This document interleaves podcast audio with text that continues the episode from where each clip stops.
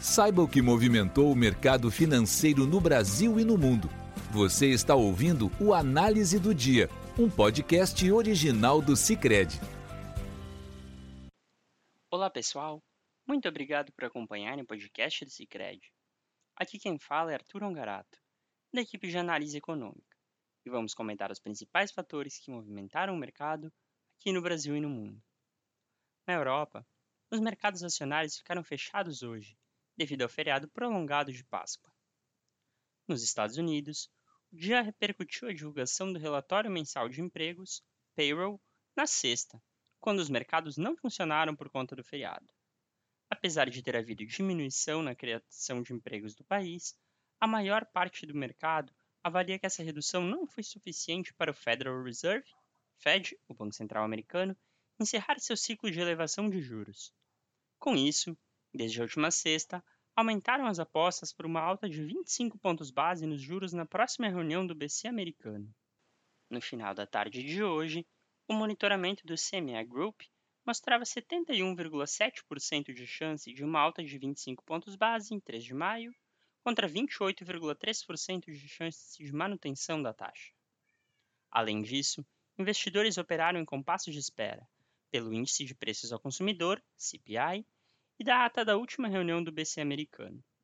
A cautela também foi apoiada por tensões geopolíticas entre Estados Unidos e China, que aumentaram no fim de semana depois da visita da presidente de Taiwan aos Estados Unidos.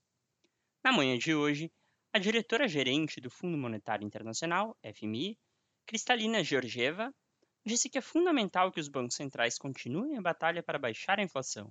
Segundo ela, porém, esse trabalho se tornou mais complicado devido à exposição de vulnerabilidades no setor financeiro, evidenciando a necessidade de se atentar também à estabilidade financeira global. Georgieva, contudo, afirmou que a situação atual é muito diferente do que aconteceu durante a crise financeira global e que a lição foi aprendida. Neste contexto, as bolsas americanas fecharam próximas da estabilidade, com sinais mistos. O Dow Jones subiu 0,3%, o S&P avançou 0,1% e o Nasdaq caiu 0,03%. Os juros de dívida do Tesouro Americano, por sua vez, avançaram, enquanto no câmbio, o índice DXY, que compara o dólar com uma cesta de moedas estrangeiras, fechou em alta de 0,45%. No Brasil, na volta do feriado, o Ibovespa recuperou parte das perdas recentes, encerrando o dia em alta de 1%, a 101.832 pontos, apesar do exterior fraco. Os ganhos foram sustentados por altas da Vale e da Petrobras. No dia de hoje, o ministro da Fazenda, Fernando Haddad, que viajará à China amanhã, junto com o presidente Lula, afirmou que não houve mudanças no novo arcabouço fiscal desde sua divulgação, na semana retrasada, e que o projeto será enviado ao Congresso até o fim desta semana, junto do projeto de Lei de Diretrizes Orçamentárias, PLDO, publicado hoje pela FGV o Boletim Focus trouxe pequeno aumento na mediana das projeções do IPCA, Índice Oficial de Inflação do país, para 2023 e 2024. Para final deste ano, a mediana subiu de 5,96% para 5,98%, contra 5,96% há um mês. O valor projetado aponta para o terceiro ano consecutivo de descumprimento da meta, pois se afasta ainda mais do seu teto, fixado em 4,75%. Para 2024, horizonte cada vez mais relevante para a estratégia de convergência e inflação do BC, a mediana das projeções subiu de 4,13% para 4,14%, contra 4,02% um mês atrás. Apesar de estar acima do centro da meta para o ano que vem, fixado em 3%, a previsão segue abaixo do teto de 4,5%. Para 2025, cuja meta e os intervalos são os mesmos de 2024, a mediana permaneceu em 4%, contra 3,80% há um mês. Ou seja, a projeção também segue acima do centro, mas abaixo do teto da meta. Por fim, para 2026, ano cuja meta ainda não foi definida, a mediana das projeções para IPCA continuou em 4%, contra 3,79% há um mês.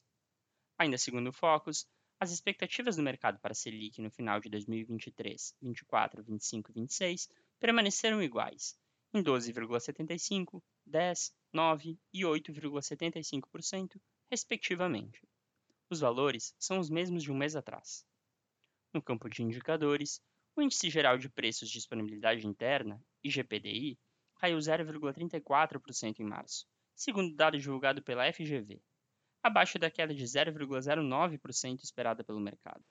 A queda foi puxada pelo Índice de Preços ao Produtor Amplo, o indicador com maior peso entre os três que compõem o IGPDI, e que, com uma redução no preço de itens como soja e óleo diesel, caiu 0,71% em março.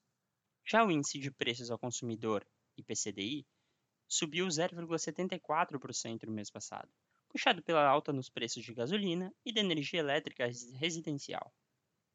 No câmbio, o dólar registrou alta de 0,16%, cotado a R$ 5,07. Após avançar mais de 6% na semana passada, o petróleo iniciou a semana em baixa, puxado pelo dólar forte no exterior.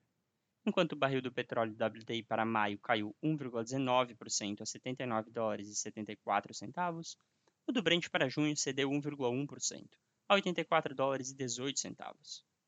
Já as taxas dos contratos de depósito interfinanceiro, DI, fecharam em baixa.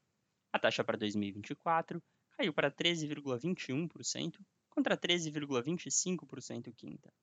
Para 2025, caiu para 11,97% contra 12,03% quinta. Já para 2027, caiu para 11,97% contra 11,98% quinta.